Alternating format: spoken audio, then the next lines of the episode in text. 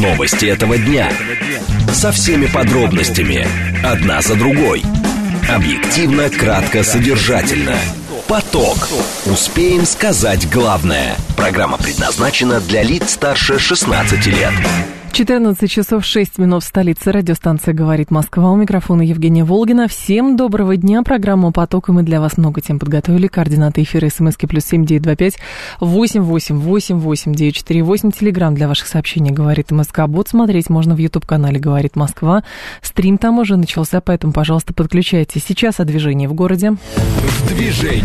Движение в городе у нас а, четырехбальные пробки сейчас. Основные затруднения, будьте внимательны, юг МКАД, как и внешне внешние, так и внутренние стороны. А, восток, кстати, едет хорошо. В Лосином острове затруднения на внешней стороне из-за дорожно-транспортного происшествия недалеко от эм, Ярославского шоссе. И на западе тоже на внутренней стороне пробка. Третье транспортное кольцо. Особо серьезное затруднение в районе а, Ленинградского проспекта. Есть большая пробка в районе Сити. Будьте, пожалуйста, внимательны. Юг перед метро Тульская тоже стоит из-за дорожных работ. Садовое кольцо желто-зеленое. В принципе, ехать можно нормально. Слушать. Думать. Знать. Говорит Москва. 94 и 8 FM. Эм. Поток. Поток.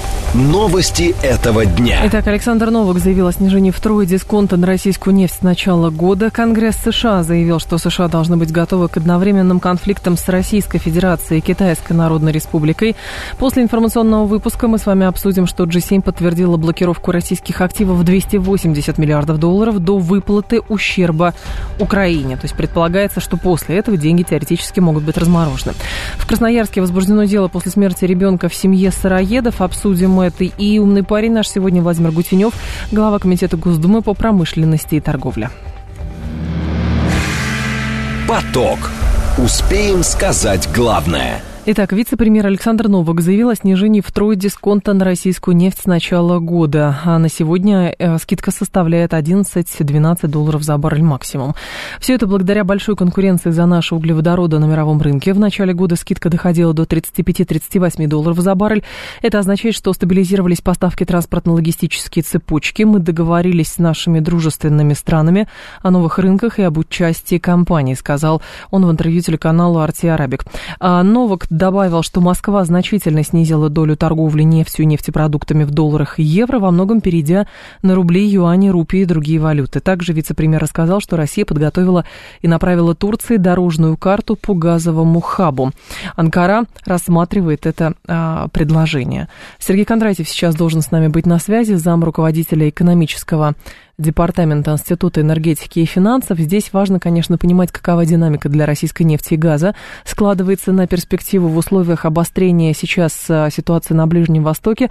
Уже а, нефтяные цены тоже показывают положительную динамику в плане того, что цены растут. И если действительно арабо-израильский конфликт перерастет в какую-то большую войну, а там под в опасности окажутся уже и транспортные коридоры, тогда нефть может вырасти, конечно, в цене еще больше. Но а, в текущий момент здесь интересно, напомню, что еще весной прогнозировалось, что постепенно Российская Федерация сможет а, как раз сокращать дисконт, который давала Индии и Китаю, и, соответственно, получается, программа выполняется. А, Сергей Кондратьев с нами. Сергей Владимирович, здравствуйте. А, добрый день. Скажите, пожалуйста, на данный момент 11-12 долларов за баррель, то есть насколько, получается, дисконт был снижен за последние, ну, полгода, наверное, если сравнивать? Да, действительно, дисконт упал практически втрое. Если мы говорим про российскую нефть э, марки Юрлс, это наш основной экспортный сорт, то на максимуме в э, феврале, в марте этого года дисконт в российских портах достигал 35 долларов за баррель. Если мы говорим про дисконты на базисе покупателей, то, например, в Индии дисконт э, превышал 15 долларов, сейчас он меньше 5 долларов. Меньше 5 долларов. Сергей Вадимович, а предполагалось ранее, когда Российская Федерация только отстраивала новые логистические цепочки, что как раз э, покупатели российской нефти, пользуясь тем, что рынок сбыта у нас сужается, будут настаивать и каким-то образом все-таки а, у них будет механизм а, демпинговать цены. Получается, что все, это в прошлом, это больше не работает.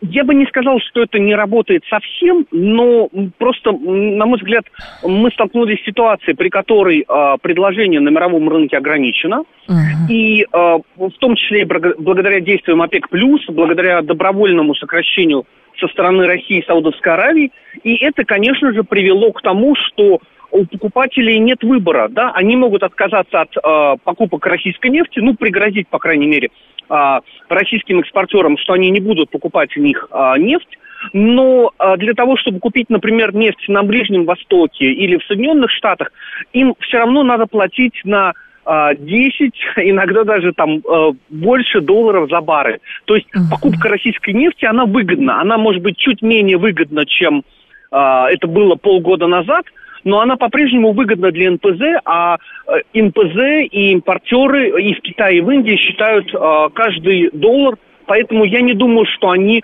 откажутся. Мы, наоборот, видим в последние э, недели, что и китайские, и индийские нефтепереработчики говорят о том, что они хотели бы покупать больше юрлс. Больше юрлс, но получается, они согласны с тем, что мы даем скидку все меньше. Да, да, совершенно верно, потому что они ну, э, оценивают Юрлс не само по себе, а uh-huh. в сравнении с, со стоимостью альтернатив. Если э, переключаться, например, с э, покупок российской Юрлс на иракскую нефть, uh-huh. на нефть из Саудовской Аравии, как это, например, вот было до 2022 года в Индии, то им придется платить на 7, 8, 10 долларов за баррель больше. Угу. Новак еще э, заявлял, что... Нет, прошу прощения, не Новак заявлял, а есть статистика, что морской экспорт российской нефти упал по итогам первой недели октября, и в последние четыре недели тоже снижение наблюдалось. Это какая-то рядовая ситуация или все-таки это какие-то новые сложности? А, я не сказал бы, что у нас есть сложности именно с экспортом. А, надо понимать, что а, всю динамика российского экспорта сейчас она определяется исключительно а, ситуации а, с добычей. Так как у нас а, взято на себя обязательство по добровольному ограничению добычи, и а, так как в последние а, полтора месяца российское правительство предпринимало очень много усилий по тому, чтобы увеличить а, переработку нефти внутри страны, да. то понятно, что это оказывает давление на экспорт сырой нефти, потому что, а, с одной стороны, добыча ограничена, а с другой стороны, ну, большая часть нефти сейчас направляется на переработку на российский НПЗ. Угу. Сергей Вадимович, еще интересный сюжет. Это заявление министра финансов США Джанет Йеллен, которая говорила, что все-таки ценовой потолок фактически не работает, и нужно принимать э, какие-то дополнительные меры, чтобы а, он все-таки заработал. При этом США накануне ввели санкции против двух компаний за перевозку российской нефти с нарушением потолка цен. Но очевидно получается, что а, как бы у американцев есть инструменты докрутить потолок, или все-таки рынок все решает? Мешает? Я думаю, что, конечно, Соединенные Штаты могут усилить сейчас давление на страховые компании, на компании, которые занимаются перевозкой российской нефти. Да, может быть, в моменте, если такие действия будут э, очень жесткими, mm-hmm. это приведет к тому, что часть участников а, уйдет с этого рынка, да, рынка страхования и перевозок российской нефти, и дисконт на российскую нефть может несколько вырасти. Я бы не сказал, что здесь можно говорить о том, что дисконт драматически увеличится, но он действительно может быть на несколько долларов, может в моменте вырасти.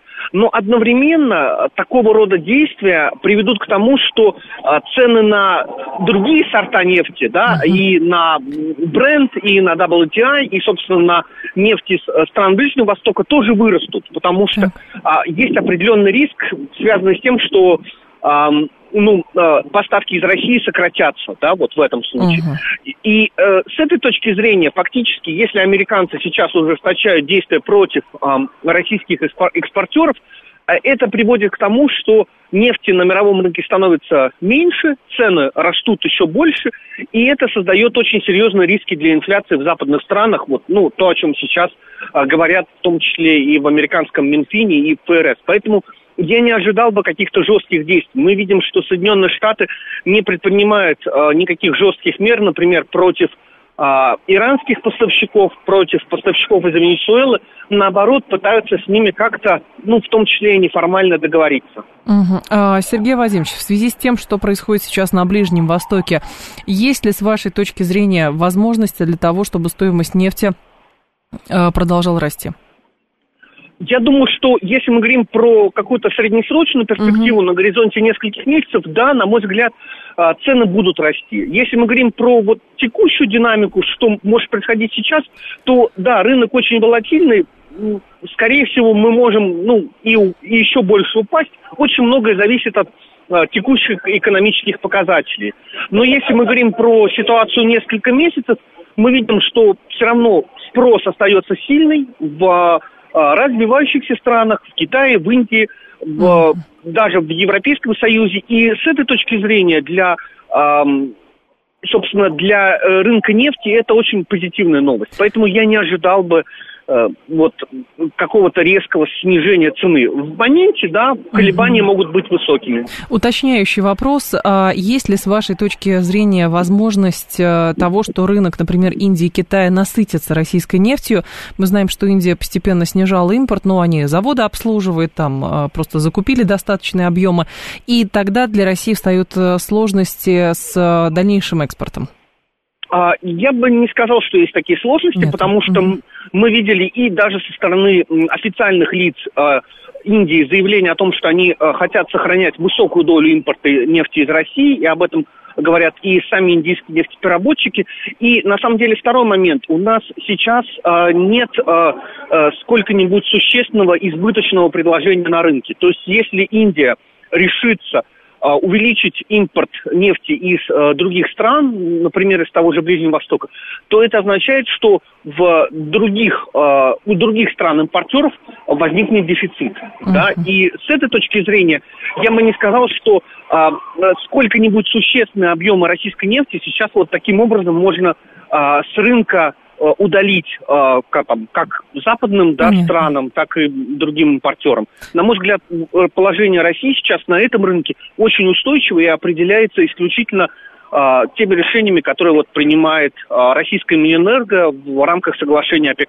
Спасибо большое, Сергей Вадимович. Вас благодарю. Сергей Кондратьев был с нами, зам руководителя экономического департамента Института энергетики и финансов.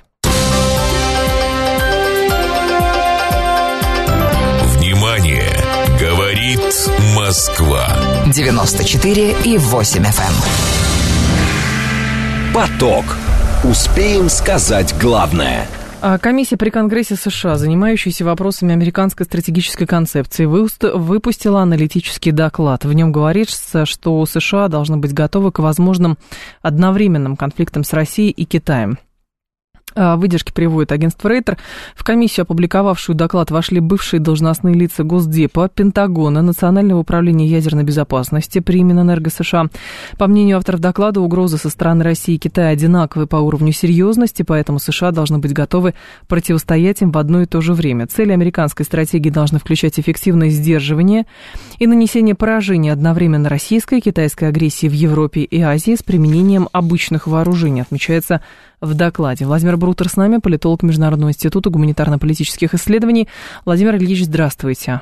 Здравствуйте. Скажите, пожалуйста, а что это за приготовление? То есть э, Соединенные Штаты всерьез рассматривают прямое военное столкновение и с США, и, о, и с Россией, и с Китаем? Конечно. Ответ совершенно однозначный. Они не просто рассматривают, они к нему готовятся. А в какой-то ближайшей перспективе? А, это вопрос отдельный. А, ближайшая перспектива всегда может меняться.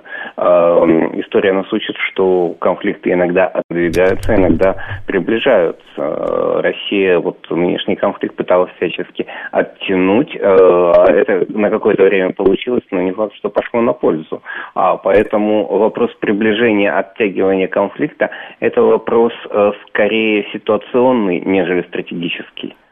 Но, Владимир Ильич, тогда хорошо, какие цели преследуют Соединенные Штаты? И сразу же возникает э, как бы дилемма, ну хорошо, либо прямое столкновение и тогда тотальное уничтожение, а, либо попытки договориться. А договориться, получается, не по, не, невозможно. Остается первый ну, вариант. Есть, есть еще третий вариант. Какой? Который на самом деле самый главный в Вашингтоне. Это оказывать давление, сдерживать. А, а. вот это все нужно для того, чтобы показать, что мы готовы, а вы нет. Но сдерживать каким образом? Хорошо, поджечь э, все приграничие Южной Российской Федерации, чтобы в том числе, Россия отвлекалась на это, да? Ага.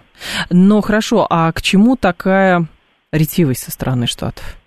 Ну, они всегда готовятся. Соединенные Штаты очень методичная страна.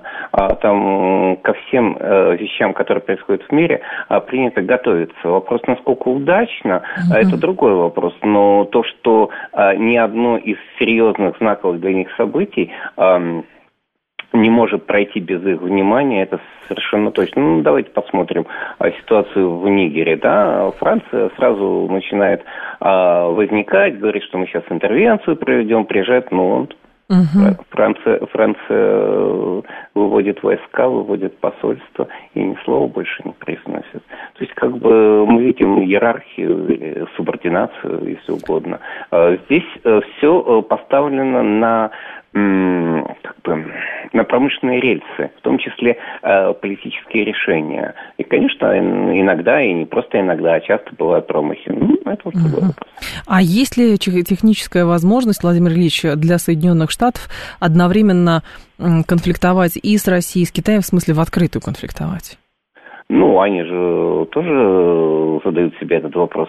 Для них очень важно не допустить сближения России и Китая и по возможности их ссорить. Тогда они считают, что это возможно. Ага, а тогда а, перспективы, например, создания какого-то военно-политического альянса между Россией и Китаем, насколько здесь велика вероятность? А вот это тоже очень интересный вопрос. Во-первых, это все-таки вопрос не к нам.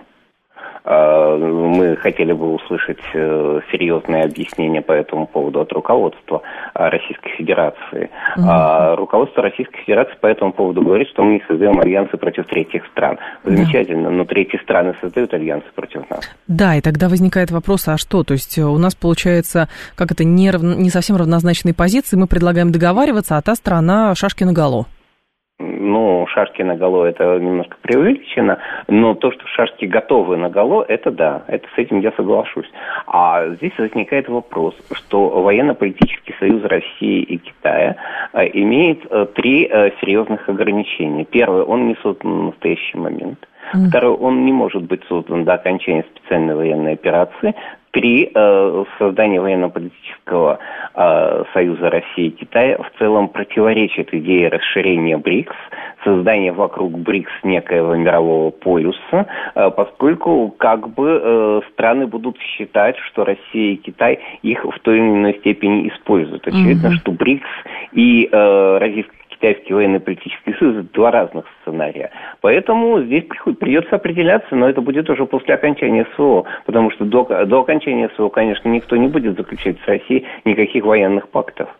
Но э, тогда про БРИКС то, то, тоже хороший момент, потому что э, условно те страны, которые, например, выступают за там, многополярный мир и так далее, теоретически э, вставая в один ряд с Россией, с Китаем и заявляя, что давайте все-таки договариваться, могут ли каким-то образом вместе с Россией и Китаем купировать риски того, что Соединенные Штаты попытаются дестабилизировать Россию, Китай и, соответственно, различными методами?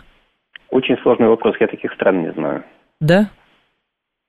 Ну, да. ну, то есть и выхода, получается, нет никакого. Ну, выход э, получается в том, что часть моментов мы должны были решить до начала СВО, а мы их уже не решили, поэтому как Какие, бы, например? Ну, да. в том числе отношения с Китаем. А, отношения с Китаем, понятно. Перспективу отношений с Китаем. Ну, конечно же, а, ну, а, начав специальную военную операцию, мы просигнализировали Китаю, что мы решаем этот вопрос в одиночку. Ну хорошо, а ну, Китай с Тайва... Э, вопрос Тайваня будет тоже в одиночку решать или нет? Или ну, конечно же, э, ну, конечно же, да. Ну, собственно говоря, вряд ли кто-нибудь может э, предположить, что Россия будет в этом участвовать или что Россия хочет в этом участвовать. В том-то и вопрос. Мы же начали с того, что да. задача Вашингтона ссорить Россию и Китай и э, относиться к ним отдельно, э, не допускать сближения. Они этим занимаются, в том числе и украинско-тайваньская тематика, она как бы на это направлена. Ну, если мы это, тогда возникает другой момент чтобы понимать истинный замысел Соединенных Штатов, нужно что? А, пелену с глаз убрать, а, не пытаться договориться с Западом, не зажмуриваться и ждать, что сейчас все закончится и будет как прежде, активизировать какие-то контакты с китайцами, понимать эту угрозу, потому что, с одной стороны, вроде все со всеми торговать хотят, но Штаты хотят, соответственно, эксплуатировать другие государства, процветать, а в других государствах, э, не знаю, все работают за плошку риса. Ну, как-то такая схема. Вы столько условий назвали только что. Э, я думаю, что если их решать, это серьезная работа. Э, Жизни я не, не хватит, уверен, я понимаю. Я не уверен, что их можно вот так вот просто подойти, взять и решить. Э, на самом деле мы начали с того, да. что в Вашингтоне очень методичные люди. Они ко всему готовятся и готовятся заранее. Вот э, ответ на ваш вопрос такой. Готовиться mm. надо было начинать вчера. Ну а сейчас-то чего делать? Тогда? А сегодня лучше, чем завтра. Угу. Сегодня лучше, чем завтра. Но с вашей точки зрения а, позиции России в специальной военной операции будут э, каким-то образом определенным заделом а, с целью защиты как раз от потенциальной агрессии Штатов? Это, опять-таки, очень сложный вопрос, зависит от результата. А, если Соединенные Штаты а, решат, что результат специальной военной операции а, действительно представляет для них какую-то экзистенциальную угрозу, то да. Если они решат, что Россия достаточно слаба, чтобы причинить им серьезные неприятности, то нет. А вот здесь еще интересно, в докладе этой комиссии говорится, что цели американской стратегии включают эффективное сдерживание нанесения поражений одновременно российско-китайской агрессии в Европе и Азии с применением обычных вооружений. А такое может быть, что стороны договариваются, что да, мы с вами конфликтуем, но при помощи, а, то есть обе э, ядерные страны конфликтуют друг с другом без применения ядерного оружия. Ну, договориться об этом вслух, конечно, нельзя, но э, как бы предполагается, что некая такая гибридная война будет идти на, какой, на какой-то грани и не будет эту грань переступать. Ну, не, стороны не переступают ее uh-huh. в украинском конфликте, но почему бы и не предположить, что они не будут переступать ее дальше. Ну, Соединенным Штатам это выгодно, они считают, поэтому они об этом и говорят. А насколько это на самом деле правда, этого uh-huh. никто не знает, потому что для того, чтобы э, узнать это, нужно через все это пройти. Э, им сейчас кажется, что им это выгодно. Они об этом говорят. Угу. А насколько это вероятно, никто не ответит на этот вопрос. Он, Дмитрий Анатольевич Медведев, постоянно пишет, что Россию нельзя победить, потому что у нее есть ядерное оружие. Но никто, не, никто как бы не может быть уверенным в том, что Дмитрий Анатольевич Медведев его применит. А, Владимир Ильич, возникает еще один момент. А, есть такая точка зрения, что а, нам будет выгодно, если американцы сейчас бросят все силы на стравливание Китая и Тайваня, потому что тогда они отвлекутся от украинского вопроса, и мы его сможем быстрее решить. Но они же не такие дурные. Они же это тоже понимают. Если бытует такое мнение, но оно есть э, в Вашингтоне, это мнение уже давно считали. Да. Понятно, спасибо. Спасибо большое, Владимир. Мы, не, мы не должны быть такими простыми, чтобы считать, что такими простыми решениями а, можно что-то решить. И, вы понимаете, и беспокоит в основном, что такие простые решения высказываются, как будто бы, вот, понимаете, все настолько просто, ну, а все несколько сложнее. Конечно. Спасибо вам большое. Владимир Брутер был с нами, политолог Международного института гуманитарно-политических исследований. А, так, пора уже понять, что в случае применения ядерного оружия современной цивилизации не останется, говорит Слава. Вопрос, какого ядерного оружия? Тактического, стратегического? Опять же, в этом докладе, по крайней мере, сейчас оговаривается, что хорошо бы, но с применением обычных вооружений, то есть не ядерных. Вот о чем речь. Согласны ли будут те страны, например, ядерные, а, которые а, потенциально а, с точки зрения Штатов должны быть жертвами как раз американской агрессии, тоже большой вопрос. Но в любом случае, видите, Владимир Брутер говорит, что надо было еще позавчера думать о, может быть, более каких-то крепких и тесных взаимоотношениях с Китаем и совместно понимать ту угрозу, которую несут Соединенные Штаты Америки. Новости мы продолжим. Новости этого дня. Со всеми подробностями. Одна за другой. Объективно, кратко, содержательно. Поток. Успеем сказать главное. 14.36, столица радиостанция «Говорит Москва», 94.8, микрофон Евгения Волгина. Мы с вами продолжаем и к следующей теме переходим. Джей Сейвен подтвердила блокировку российских активов в 280 долларов, э, миллиардов долларов до выплаты ущерба Украине. А, заявили министры финансов группы «Семи». А, они предполагают использовать сверхдоходы частных организаций от российских суверенных активов на поддержку Украины и ее восстановления. Москва считает удержание активов на Западе незаконным, их попытки использовать воровством. Замороженные на счетах в странах G7, а, это США, Великобритания, Канада, Германия, Италия, Франция, Япония, российские суверенные активы, останутся обездвиженными. То есть а, получается, что а, группа семи не может никоим образом никакие юридические найти уловки, а, коридоры для того, возможности для того, чтобы эти деньги взять в оборот, то есть они просто заморожены, обездвижены, но при этом ищут какие-то возможности а, из других источников брать деньги, отправлять их на восстановление Украины, как это декларируется, и, соответственно, через какое-то, видимо, время обещают эти деньги отдать. А, Ксения Бондаренко с нами, старший преподаватель Департамента мировой экономики Высшей школы экономики. Ксения Андреевна, здравствуйте. Здравствуйте, добрый день. Скажите, пожалуйста, а все-таки что это за схема такая, которую страны семерки придумали? Ну, слушайте, они об этой схеме говорят уже очень много времени, начиная с февраля прошлого года.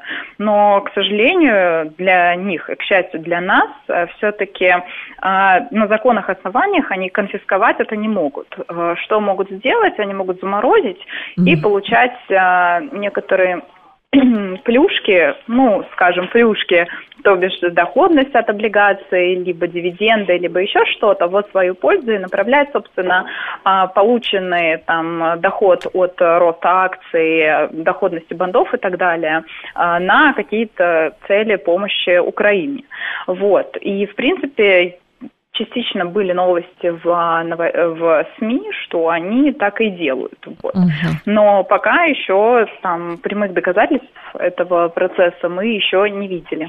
Но когда они говорят, значит, сверхдоходы частных организаций от российских суверенных активов на поддержку Украины и ее восстановления, наш как раз слушатель говорит, это получается, что есть какие-то лазейки для того, чтобы у других компаний изымать физические деньги, или, может быть, даже у физических лиц, и их направлять Украине.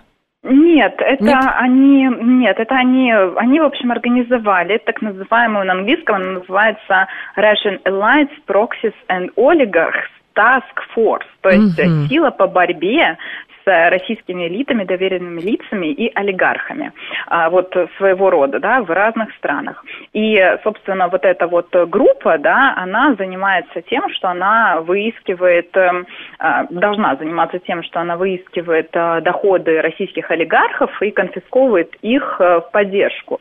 Но дело в том, что вот эти как раз-таки 280 там, по 300 да, миллиардов, которые обездвижены, это, по сути, деньги российских налогоплательщиков, то есть нас с вами, угу. которые честно, добровольно платили налоги, и из-за профицита бюджета эта сумма, собственно, скопилась в в виде резервов да, Российской Федерации, которые должны так. были нам помочь, когда ну, какие-то проблемы, да, вот, а их заблокировали. То есть, по сути, реально это э, такой, знаете, э, шаг не в сторону там, российских олигархов, потому что они тоже, простите, 13% тогда еще платили, у нас даже не было прогрессивной шкалы налогообложения, а по сути деньги в российских налогоплательщиков, да, то есть, ну, и как, почему они, э, я вот читала их как бы общий, да, там вот этот стейтмент, эм, который они написали. Так. Вот, и почему они так э, говорят, ну, они говорят для того, чтобы оправдать свои действия, конечно, но по сути это реально преступление против вот обычного российского но народа. Просто, ну, ну, здесь получается право сильного, то есть э, кто может, соответственно, есть. делает. Да, и здесь другое дело, Ксения Андреевна, а, насколько такой прецедент по а, обездвиживанию 280 миллиардов долларов способен дезавуировать вообще и саму, саму систему, когда другие страны готовы вкладываться там в американские, европейские европейские э, долговые бумаги и так далее, и держать деньги там.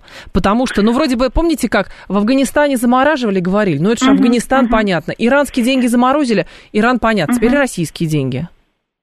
Да, и вот это прям прекрасная мысль, вы все очень правильно говорите. Дело в том, что Россия это прецедент, потому что на момент заморозки активов Россия была 11 страной, страной в мире по объему ВВП. Сейчас, на минуточку, это девятая страна мира. да, и это А, то есть другие страны, они понимают, что в любой момент э, часть их резервов может быть заблокирована.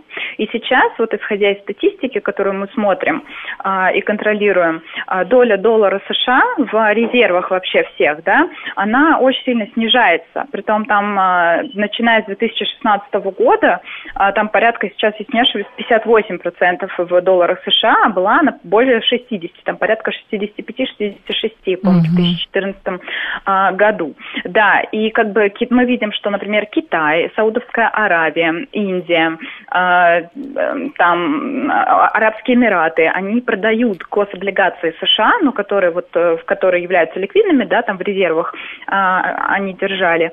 И, собственно, это тоже влияет существенно. Плюс мы видим большой оборот а, торговли и вообще различных финансовых потоков в национальных валютах для того, чтобы, ну, потому что, как вы знаете, после 2000 года США имеет полный доступ к всем данным SWIFT.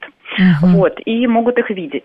И как бы для того, чтобы избежать как бы, вторичных санкций и вообще на всякий случай не показывать то, кто кому что продает, а, гораздо лучше как бы использовать другие национальные системы альтернативные. Вот у нас СПФС, Китай, CIPS и так далее. Вот, для того, чтобы эти все процессы делать. Вот. Uh-huh. Это прям такой существенный камень в огород доллара. Но, с другой стороны, я так понимаю, что там не, все-таки не такой чувствительный объем а, средств средств, вырученных за продажу вот этих вот э, ликвидных каких-то долговых бумаг, потому что, ну, а, никакого вала, отказа от прежней системы не происходит, а значит, де-факто системе доверяют, и пока статус-кво сохраняется. Да, статус-кво сохраняется, потому что пока альтернативы нет. Но мы вот видим, например, в перспективе какой-то такой биполярный, знаете, характер, угу. потому что если мы видим, что в развитых странах все-таки, да, действительно упор идет на доллар США, евро и валюты, потому что просто очень большие торговые, финансовые и вообще взаимозависимость, да, очень высокая, то в части развивающихся стран там прям сильно видны вот после 2008 где-то года, вот после последнего кризиса, не последнего, а предпоследнего, угу. вот, финансового Кириллова, там прям сильная трансформация идет, просто потому что даже э, люди во многих странах, э, вот дедоларизация буквально даже депозитов и кредитов происходит, то есть и так. по странам СНГ, и в странах БРИКС, угу. вот, э, как бы, и от этого процесса, ну, никуда не... Да, этот процесс медленный, ни в коем случае мы не говорим о том, что вообще вся эта система рухнет, потому что если она рухнет, плохо будет всем всему миру. Но если она как бы постепенно вот такая вот будет иметь такой биполярный характер, знаете, там нефть торгуется там в юанях, в реалах, там, ну и так далее. То есть, ну, это уже чуть совершенно uh-huh. другая перестройка мира, она не настолько чувствительна, но тем не менее, вот э, нам кажется, что вот мы с коллегами делали там исследования, что вот чуть-чуть мы движемся вот в эту сторону. А насколько а, серьезен, а, например, рост количества центральных банков, то есть какая-то тенденция, есть ли а, предпочитающих хранить резервы в, именно в национальной юрисдикции? Да, это не то, что в национальной юрисдикции, а в национальной валюте. Ну, mm-hmm. либо в национальной валюте, либо в, скажем, мы называем это диверсификация. То есть так. раньше действительно большая часть хранилась в долларах США, потом появился евро, чуть перекинули в евро. Вот, а сейчас мы видим, что вот рост таких, знаете, там есть в МВФ база, кофер называется. Mm-hmm. Вот, а там рост э, а, как бы валют национальных стран, других, да, в кавычках, не резервных мировых валют, в которые там э, доллар, доллар евро, евро, там, иена, юань и так далее.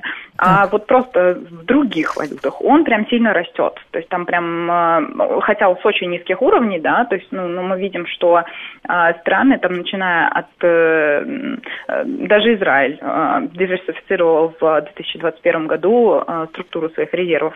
Угу, вот, и добавив туда юань. Ну, как бы все равно мы видим вот какие-то такие шаги. Вот. Но по факту вот эта схема определенная G7 э, предполагает, что сначала а, там, не знаю, Россия должна выплатить а, какие-то репарации Украине, и тогда, возможно, мы вам вернем 280 миллиардов долларов. Как бы да. То есть упро- факт, упрощенно. Да, но откровенно не факт, что вернут, честно. А во-вторых, э, неизвестно, какие действия они там от нас хотят. Угу. То есть, ну, что, что нужно сделать? Мы не знаем э, реально исходов, мы не знаем, какие, на каких условиях в случае там окончания э, действий там это все будет. Вот, там, наверное, уже будут какие-то там, либо забудут, забудется все, что было до, вот, и, скорее всего, будут какие-то новые условия продиктованы. Поэтому вот вся эта текущая риторика, она направлена как мне кажется, исключительно на, ну, на то, что мы молодцы, мы вот это все делаем, вот, а, как бы вы смотрите на то, что там во всем виноваты не мы, в общем. Понятно, спасибо большое. Да, Ксения да. Андреевна, вас благодарю. А, Ксения Бондаренко была с нами старший преподаватель Департамента мировой экономики Высшей школы экономики. Внимание! Говорит Москва. 94 и 8 FM. Эм. Поток. Успеем сказать главное. Но прежде сообщение, которое по лентам сейчас приходит. Число граждан России, погибших э, из-за эскалации палестино-израильского конфликта, продолжает расти. 12 человек по-прежнему числятся пропавшими без вести, сообщили РИА Новости в пресс-службе посольства России в Израиле. И еще второй самолет с военной помощью от США 13 октября прибудет в Израиль. А израильский министр обороны сообщает и заявление Дмитрия Медведева. Западные партнеры стыдливо молчат на требования Израиля об эвакуации более миллиона жителей Газы на юг. Далее мы с вами к нашим темам снова Переходим. А, в Красноярске трагедия произошла. Там возбуждено дело после смерти ребенка в семье сыроедов. Хотя развитие есть уже, что сами эти люди себя сыроедами не называют, просто не едят животный белок, э, яйца и так далее. Но ладно бы они не ели. Дело в том, что на этой же диете они держали своего ребенка, и в итоге девочка не пережила вирусную инфекцию. 35-летнего а, мужчину и его 36-летнюю супругу обвиняют в неисполнении обязанностей по воспитанию ребенка и заведомом оставлении без помощи. По версии следствия, супруги с момента рождения дочери исключили из ее рациона питания мясо, рыбу, яйца, молоко и другие продукты.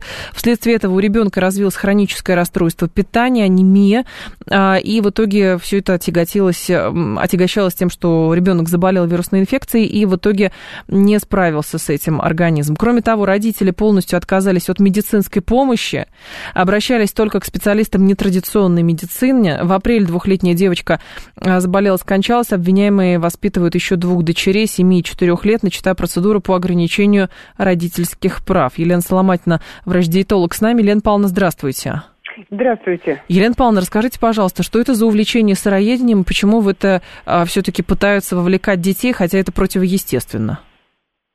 Ну, э, это больше психологическая проблема, потому что, в общем-то, люди склонны искать какие-то варианты нетрадиционные, и им кажется, что тем самым э, они как-то себя выделяют из общей толпы, поскольку есть там теория всеобщего заговора. Угу. Действительно, сейчас очень часто э, продукты питания, которые, э, ну, есть в магазинах полках, на магазинах, да, полках, да. они не соответствуют э, Э, тому качеству, которое, собственно, должно быть. Но это, э, тем не менее, э, это, это данность. И, и люди решают э, э, вот э, эту проблему каким-то образом обойти самостоятельно, совершенно mm-hmm. не понимая, что тем самым они еще больше ухудшают ситуацию. Но откуда, Елена Павловна, взялось, взялось утверждение, что яйца это вредно, рыба это яд, животный белок это яд, хлеб это яд и так далее, все везде яд. И лучше одними соками питаться прямо с рождения.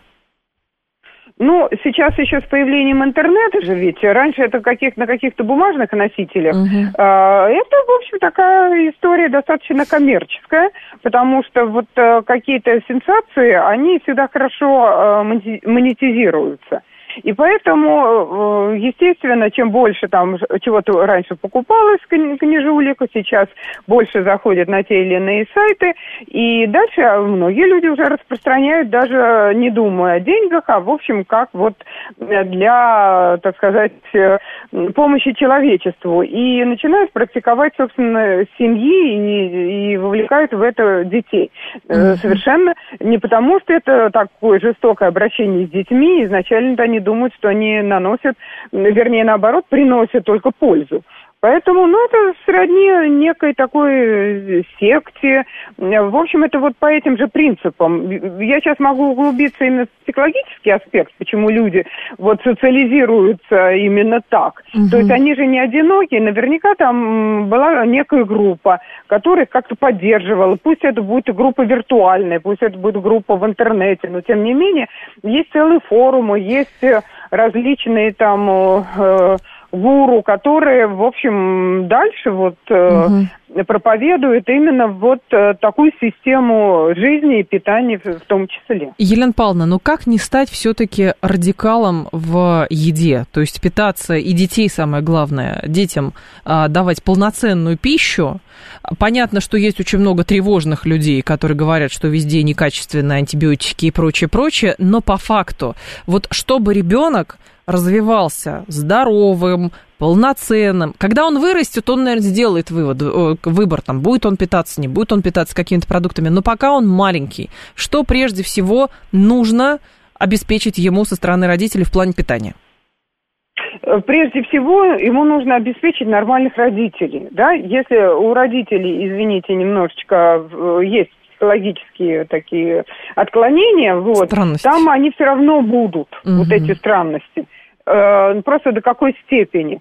А так, для нормальных родителей, естественно, э, у нас заложено в человеческой природе, я думаю, любой образованный нормальный родитель с нормальной психикой, он это поймет и логическим мышлением, да. что есть определенная заданность, которая нам дала природа. Вот мы, ну как даже в машину, там вот есть инструкции, мы заливаем масло такой-то марки, там бензин такой-то марки и так далее. Любые любые отклонения от этих параметров э, в этом случае производитель не гарантирует, да, и здесь создатель, извините, не гарантирует, что э, вся эта система не, не придет в негодность и не разрушится. Uh-huh. И есть особые условия, это у детей. То есть если взрослый, так или иначе у него э, молодого взрослого, не у пожилого, больного, я про это вообще не говорю, и у здорового взрослого человека запас прочности значительно выше, то у ребенка, э, когда идет вот его бурный рост и развитие, и, соответственно, там, вот почему есть педиатры, а есть взрослые врачи. Uh-huh. Потому что там совершенно другая история с детьми. Там необходимо как раз э, Э, это строительный материал, ему неоткуда брать. Если э, взрослого разрушит собственные ткани же, да, организм, и будет брать из собственных тканей недостающие аминокислоты. Ну, да. Вот. У ребенка, который растет, ему нужно очень много строительного материала. Ему нужна вот эта логистика, то есть нужен э, обеспечение кислородом, там, почему анемия и так далее. В-12 не будет хватать, он что, будет малыша бесконечно колоть, этот В-12? То есть, э, естественно, там тоже начнутся проявления со стороны нервной системы и, и так далее. То есть это фактически э, человек, э, ребенок должен развиваться, организм должен развиваться, а его э, это развитие просто просто глушат. Вот угу. просто не дают усиленно. Ну и в конечном итоге это приводит к тому, к чему приводит. Почему? На чашу весов всегда нужно класть. Вот да, есть не очень хорошая еда, еда, я не говорю, что она вся качественная сейчас, да? Ну, можно выбрать. Это опять включаются мозги, и, так сказать, выбирается из предложенного нормальное, есть абсолютно нормальная еда. Просто нужно выбрать, не нужно ребенка чипсами кормить с газировкой. И э, на другую чашу весов кладется э, э еще худшая ситуация во много-много крат ну тогда уж лучше выбрать, э, как бы, может быть, недостаточно идеальную там, но все-таки удобоваримую, чем э, э, ту, которая, ну, совсем приведет однозначно к гибели ну, просто, организма в конечном Просто итоге. Елена Павловна вспоминается в связи со всеми этими случаями, плюс распространением разных теорий того, как правильно питаться, не делайте из еды культа. А из еды, получается, сделали культ, потому что вот лично я из последнего, что видела, супы это вредно, каши на завтрак это вредно, все время и получается какая-то невротизация пищевая. С чем это связано? Ну, вот это и, и связано с этими психологическими, ну, у нас же постоянно, угу. у нас так мозг устроен, что мы э, выхватываем, почему так э, ходят до всякие страшилки и новости, они же изобилуют именно страшилками, да потому что если там будет какой-нибудь подзаголовок или заголовок, что, ой, как все хорошо, да никто не откроет и читать не будет. Почему? Организм у нас генетически так устроен, что он боится опасности. Угу. Но это, это понятно, древние люди так и нужно, на каждый сигнал сигнал, быстро реагировать и быстро что-то делать. Но э, на этом сейчас просто играют. Вот на это и действительно невротизация общества происходит не потому, что, что так много всего плохого, а потому что мозг так устроен, опять же, генетически заложен в этом, что он выхватывает те вещи, вот, которые uh-huh. наиболее такие острые. И, а если еще на этом бесконечно концентрироваться, именно на этом, ну, это как, знаете, как приемник, он ловит ту волну, на которую он настроен, он другие просто не видит волн, не потому что их нет, их, их ловят другие гаджеты. Вот, поэтому и здесь то же самое. И, в общем, по большому счету, как я уже сказала, э, это, это кому-то выгодно. И э, просто то же самое. С одной стороны, да, на людях, э, честно говоря, есть такие обманки, которые э, добавлены сахар, глютамат натрия, то есть это раздражители вкуса и, и так далее. Тоже выделяются определенные гормоны, там, угу. э, опиоиды, которые тоже, в принципе, это тоже абсолютно обманка. Но с другой стороны, появляются другие адепты, говорят, а, вас же там же обманывают. А, и, и они не говорят, что мы вас тоже будем обманывать, не только по-другому. Они говорят, да? мы правильные, и мы правильные. Мы правильные. И люди кидаются в другой обман думают, что их обманывают, значит, эти-то должны, э, ну, как бы уже э, не обманывать. То есть вот это черно-белое восприятие мира, оно, в общем, достаточно опасное, не критичное, а истина, как всегда, посередине. Но, насколько я понимаю, все равно, вы как врач-диетолог, вы еще и как бы психологический аспект разбираете. А как определить, Елена Павловна, что вот э, грань, э, пе, э, грань перешли от диеты к расстройству пищевого поведения в плане вот, э, что там пора уже э, каких-то других специалистов приглашать. То есть, когда есть лечебная такое... диета, и когда есть лечебная диета, или там правильное питание, вот это много правильное питание, mm какое-то правильное, а потом оказывается, что это неправильное питание, а прямой путь к анорексии. Ну, опять же, вот критическое мышление. Вот смотрите, угу. есть э, диеты, действительно, когда, ну, давайте, опять же, пример э, приведем, ну, я не знаю, там, с машиной. Ну, да. Вот у нее что-то там, она начала там, условно говоря, греться да? Вот если дальше э, поедем, значит, мотор э, сломаем, так скажем. Надо срочно угу. останавливаться, я не знаю, там лезть в термостат и смотреть. В общем, э, по, какой-то причине нужно срочно останавливаться и разбираться в ситуации. Но есть другой перекос, когда машину просто, говорит, вот такое тоже бывает, вот она простояла несколько лет в гараже, на ней же никто не ездил да, ее, а потом вдруг э, пытаются они поехать, она не едет. И, и они удивляются, ну как же, износа деталей быть не может. Она стоит, э, так сказать, в гараже. Да.